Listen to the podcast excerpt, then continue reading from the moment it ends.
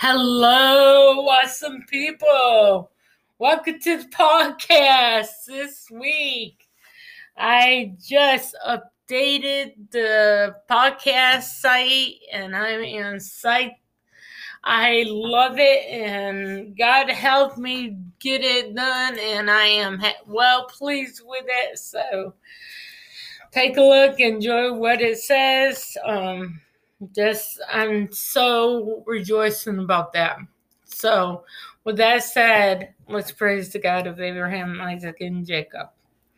Father God, you are awesome. And I cannot thank you enough for being my Lord, my Savior, and my best friend and my Father. Father, be with this time. Rid me of Janae Wildheart let people hear you. Holy Spirit, show up and show out. And we claim the blood of Jesus on this podcast. And I pray that the enemy will be slayed by the sword of the word of God and that he be underfoot. And I pray that the principalities will not reign in this world, that they be cast to the devil's cell in Jesus' name. And everybody said amen. Um, as you can tell, I am drinking coffee right now, and you guys gotta excuse me. I am fighting a sinus infection, and I did do a trick last night. I wasn't paying attention, and I fell into my ottoman. I'm in a little bit of pain, so you guys bear down with me today. Um, but with that, God is awesome and healing me, and I'm not taking heavy medication. I'm taking Tylenol. So, with that said, I'm doing all things through Christ that gives me strength. Um, I want to talk about something that we don't talk about much of, and that's relationships. I've been reading this book, Purpose Driven Life by Rick Warren. I've read it once and I wasn't fully in Christ. But um the chapter I'm reading, I, I encourage you to read this book. It is very, very phantom, very out there about having a relationship with God, having a relationship with others, and more that I get into a relationship with Christ and yourself in personal time. Um, this does come in the morning. If you're afraid of bonus, don't listen. I'm not here to tickle your ear. I'm not Joe's, and I can't do that. And I will not. And if you had kids, don't go in the room. Um, my my podcast is mostly for adults. Um, kids want to listen, that's fine. That's your choice. But I had to put that out there. but I want to talk to you about it says, For we are the body of Christ. Our if but that's not what I'm gonna talk about today. It says when you marry somebody, it says you what is it? You depart from mom and dad and be united to your wife. And husband, obey your wife for its grace of God. God ordained marriage. I I talked about marriage before. I want to talk about it again. I'd love to, and I need to, because everybody thinks marriage is just the love, love, love, love, oh, I love you. I I love you and we do not. And I'm going to put that scripture on there. Do not be confined to this world, but the renewal of your mind of the Word of God. You know, we think marriage is supposed to be just about me, me and my family. That's it. When you get married, the me becomes we. And how I'm speaking so like I have knowledge of this because I am I went through this with two guys. If you have not heard my testimony about marriage, I was married twice. I was 26 when I met my first husband, and I was stupid. I was very in love with the second, and I didn't date him enough. And we didn't have time together to really sink it in. But like I always say, that billboard that we want God to give us that billboard, I wanted that from God. But God didn't use billboard. He used my friend say, wait a minute, Janae, do not go, don't date this guy. Just be friends, don't jump. I jumped and I got my butt kicked. I tried to get on my parents' house, Dad, that's for you to know. I tried to use my first husband, I really loved him, don't get me wrong, but I used him as a lead rope to get on my parents' house. So, with that said, I want to tell you a little bit about my testimony. Second, my first husband, we we dated. I was on the drama team and he was new to the area. One of my friends introduced us, and I was gone with all of it in my head to marry him. And I was skinny. I lost a lot of weight and I was I wasn't very comfortable with self. So anyways, I married him. But I didn't know he was abusive and I got into it head head in, not knowing nothing. We lived in a little house, and he started being abusive. He done stuff behind my back, and that ain't marriage. I hate to break hearts. That is not marriage. That's disaster waiting to happen. If you can't be transparent with your wife or husband, it ain't meant to be. It even states in the Bible. It says in the Bible, do not marry somebody that is unequally yoked. I'm begging. If you do if you have a gut gut instinct about something and it don't feel right in God's eyes, and you feel it in your body, don't go through it. Because that person might be the person might kill you or rape you or abuse you. If you ever watched What Love Got to Do with It, Tina Turner married Ike. And through their marriage, he beated her, had a miscarriage. That is not marriage. That is a disaster waiting to happen. So I learned.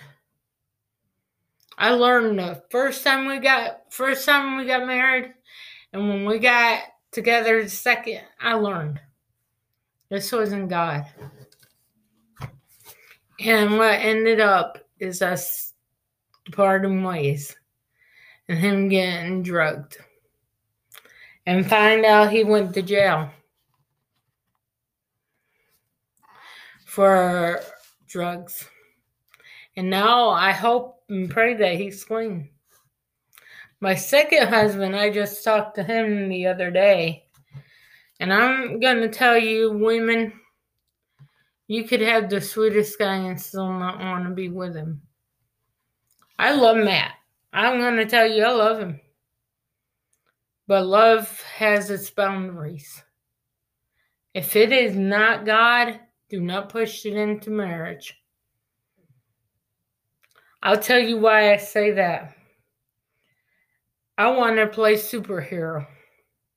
I knew his life, I knew background, and find out he just wanted a vacation. And his parents was, I tell you, I I'll bring it to this part. Let's just say I almost ended almost ended up in jail. I'm not this kind that is I'm not this kind of person that likes violence, and I'm not this kind of person that likes to start fights. But when I'm against the grain, my Christian side goes out the window, and you're gonna mess with Janae Wildheart with vengeance. Not with vengeance, but with a lot of meat, with a lot of anger and frustration. And I don't like that. So, long story short, with that, I got pushed to my limit. I told him I'm fixing to leave you. Wasn't face value. We decided we broke up. Our marriage was a disaster because we let people in and we didn't. And there was other things that wasn't right. But we tried. What I'm trying to say is don't let people influence you to do something you don't want to do. Even if you love them, it ain't worth you getting sick. It ain't worth you stressing. And it ain't worth going to jail. What what I mean by that is if somebody is trying not trying if you're marrying somebody that has parents and they are brainwashing the person before you even get to them in marriage don't even dive into marriage because it will turn into a disaster of you Matt lives with his parents. He does get Social Security. And this, I tell you what, I regret every minute of it. I was sick. I was stressed. I even had visions of me. I, I name it, it was there. And I didn't listen to friends. And I'm, I'm gonna apologize to those friends. And You know who you are but don't do something you're going to regret later. Like I said, I just talked to my ex husband, my second husband. And I thought, okay, we finally got, he loves me and blah, blah, blah. Last night I fell, like I told you guys. And he, he didn't ask if I was okay. All he cared about is I want to be in your arms, and that's it. You know how low that feels? To know that the guy that you married and loved don't even care about you. And it don't make me feel bad because I'm passing this. But I had to tell him, you know, you don't care about me. So, so I know that God, I believe in my heart of heart that God has better. And no, I don't want sympathy. Please don't. But I I learned in life, and I'm speaking to everyone that is listening to the sound of my voice. I learned that love ain't always love is awesome and good in a marriage. But if you don't have trust and if you don't have boldness when when things go to the worst and for the best because you're married for the worst and the best. I'm going to tell you something. If you don't have boldness and strength and God in it, it ain't to last forever. I know people that are, I'm to say this the divorce rate is up and there, the people that have God in it is the reason why we don't look at courtrooms or get divorce paper because God is in our marriages. And that's how you avoid that. That's why the rate of divorce is up because we didn't put God in the center of it. And in all both marriages, God wasn't in the center of it. My first one, we put God in the back burner and just did His will, and that's it. We didn't have God all the way in our lives. And then my first, second marriage, I was doing all the work and he was laying down. And I felt helpless. How do you make a marriage work? Compromise.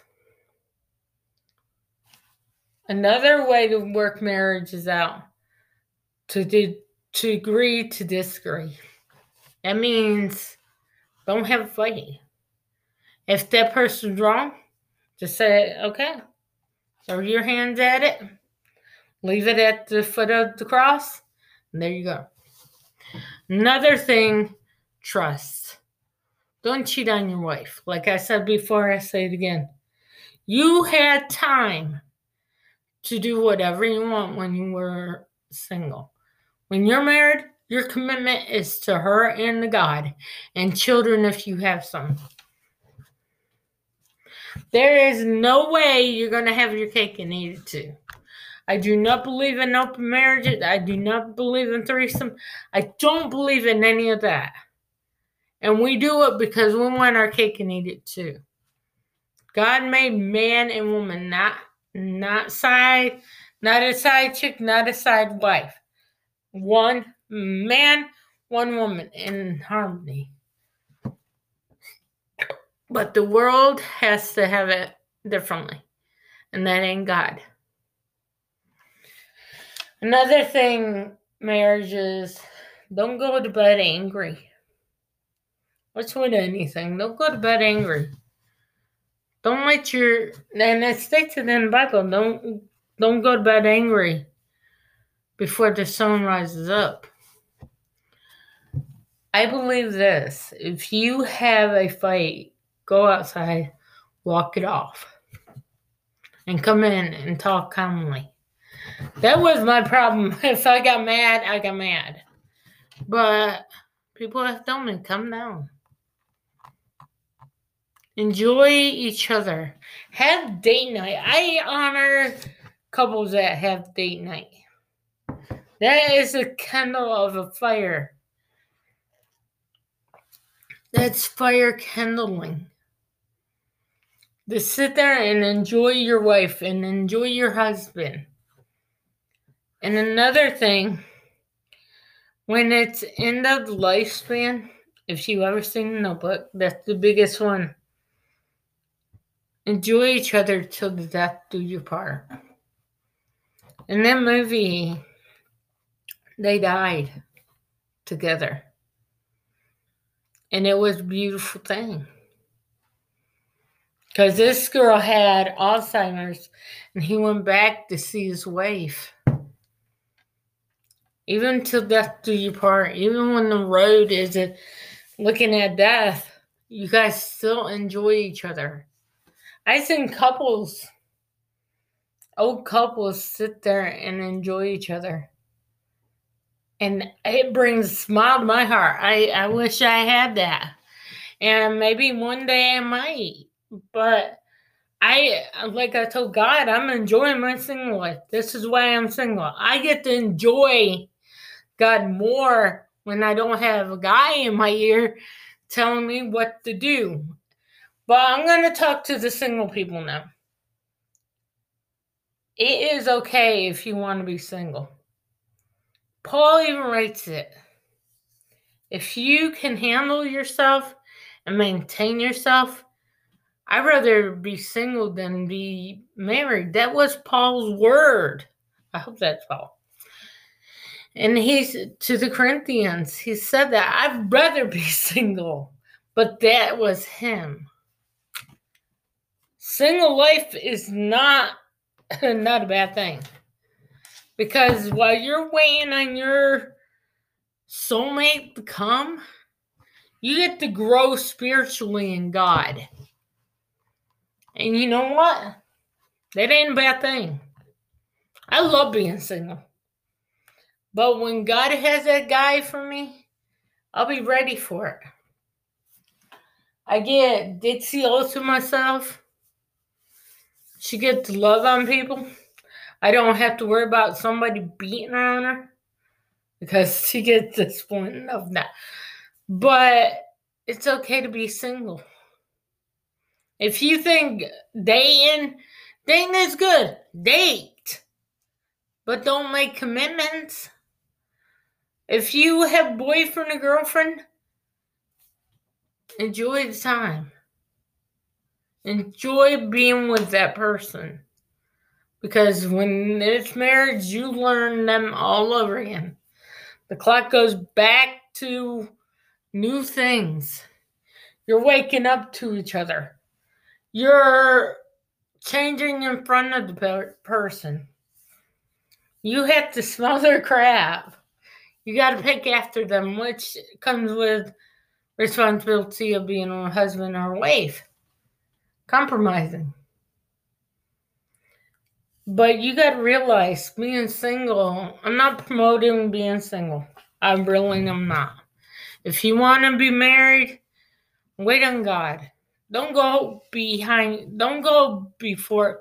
I mean, don't go ahead of God, my bad. Don't go ahead of God. It ain't worth it. And if you say, well, Janae, I, I don't think this got stuff, this is where I'm going to come in and close. I want to be very transparent about this. You know, in my many years, in my year of being a Christian, I have thrown God my hands up at God about new missions and stuff like that. But not once have I wanted to change gear and say, God, I don't see this thing going going the way I plan. I'm gonna leave you and do my own thing. Not one time I have done that. And I can say that. I done my own thing going ahead of God, but no, I have never thrown my hands up at God saying you're not worth it. I have never done that. And if I didn't get my way, it's because God had better for me. I hear people on Facebook. I have heard it on social media. I have done it myself. I'm guilty. Saying, I wish I had somebody, you, know what? It bites me on the butt when I do say I wish I had somebody. Because God does have somebody for everybody. On His sermon time, you got to grow, you got to spread wings. You might have luggage. With me, I had luggage. I was basically carrying luggage with me in relationships. Was that fair to the one that I was intimate with? If I were? No, it ain't. You don't go into marriage with luggage. You leave the luggage at the foot of the cross. That's a good thing about God. You don't have to carry the luggage with you. That's why I'm glad God healed me from depression. So if I did have a husband, he wouldn't have to go through going through hell with me. Yeah, I said hell. Sue me. But I don't have to carry that in my marriage. I don't have to carry it to my kids. And I don't have to bring it to my ministries. I can say I don't have, I don't deal with sadness. Yeah, I deal with it. But if I got married, I don't have to drag it in because it's gone. That's why before you even think about marriage, think about what God what God is doing while you're single. He might prepare you to get better so you can be better for the person that you're married. I'm telling you. I I wish people would listen to some of these pastors that speak about marriage. And one of them is Tom Harding. He's an old friend of mine, a pastor friend. And he talked about marriage one day. And I was not happy with the subject. I was very antsy. No, I don't it don't bother me. I sat there and listened to him. He said, Your relationship is supposed to be like a triangle. You, God, and your mate. There's no others except for when you have kids. Then it turns into a square. You know, I I applaud everybody that gets married, but I do applaud the people that are waiting for their mate and not going ahead of God. Because you know what? When you go ahead of God, you get yourself in trouble. And I'm not saying that to be mean, it's true. And how I can speak so boldly about this is because it's personal experience. It's not me being holier than thou. I'm going to tell you, I don't have a degree in psychologist, and I sure don't have a degree in marriage. I have stupidity. but I want to tell you something. Hold yourself off for that guy, and I'm speaking to myself as well. Hold up, uh, wait on God. Because when you wait on God, things start happening. And that's what anything does. And do that. I want to tell you guys a story. I I waited some years to meet Tim Rushlow. If you don't know who he is, he was the lead singer of Little Texas in the 90s. And now he's on the road as the Frontmen group. And I waited. I didn't get to meet him. I seen him in concert several times. I waited and waited. My dad was in the hospital. I thought I was going to meet him then. No. But the day that he came to Easley, South Carolina, my dad just got off work. And he said, Get your film. And we're going to go. You know what? It worked out right. God was in it. My dad was in it and Tim was right there. I didn't have to go backstage. I met him on the floor of the campground, of the fairground. And it was the best day of my life. So wait on God. Another time that I didn't go ahead of God. Dolph Ziggler was going to be in Charlotte. And I bought the tickets, $90 really, with tax and all. I felt so bad. I really wanted to meet him. Two of my buddies from um, Charleston came up to visit me. We sat at a table, and I said, Dolph Ziggler is have another show in Durham, South Carolina. I mean Durham, North Carolina. And they said, We're going. I'm like, wow. I didn't even have to pay for it. They paid for it. I got to hug him, help get help up the steps, and enjoy a comedy show with a little bit of cussing. And you know what? I had the best time because God was in it. If we go ahead of God, it ain't gonna work out. But if we wait on God, the moment is gonna be there where everything is gonna be paid for I'm ready to go. Be that person that waits because it's worth the wait. And everything we give God praise in advance. Let's pray. Father God, if we wait on you, you have our back. Have us wait on you. In Jesus' name, amen. You guys have a blessed Monday. Let the love of Christ be your guide. I'm the warrior. Well, I, I'm the I'm Wildheart the Warrior, and this is Warrior signing off. Peace.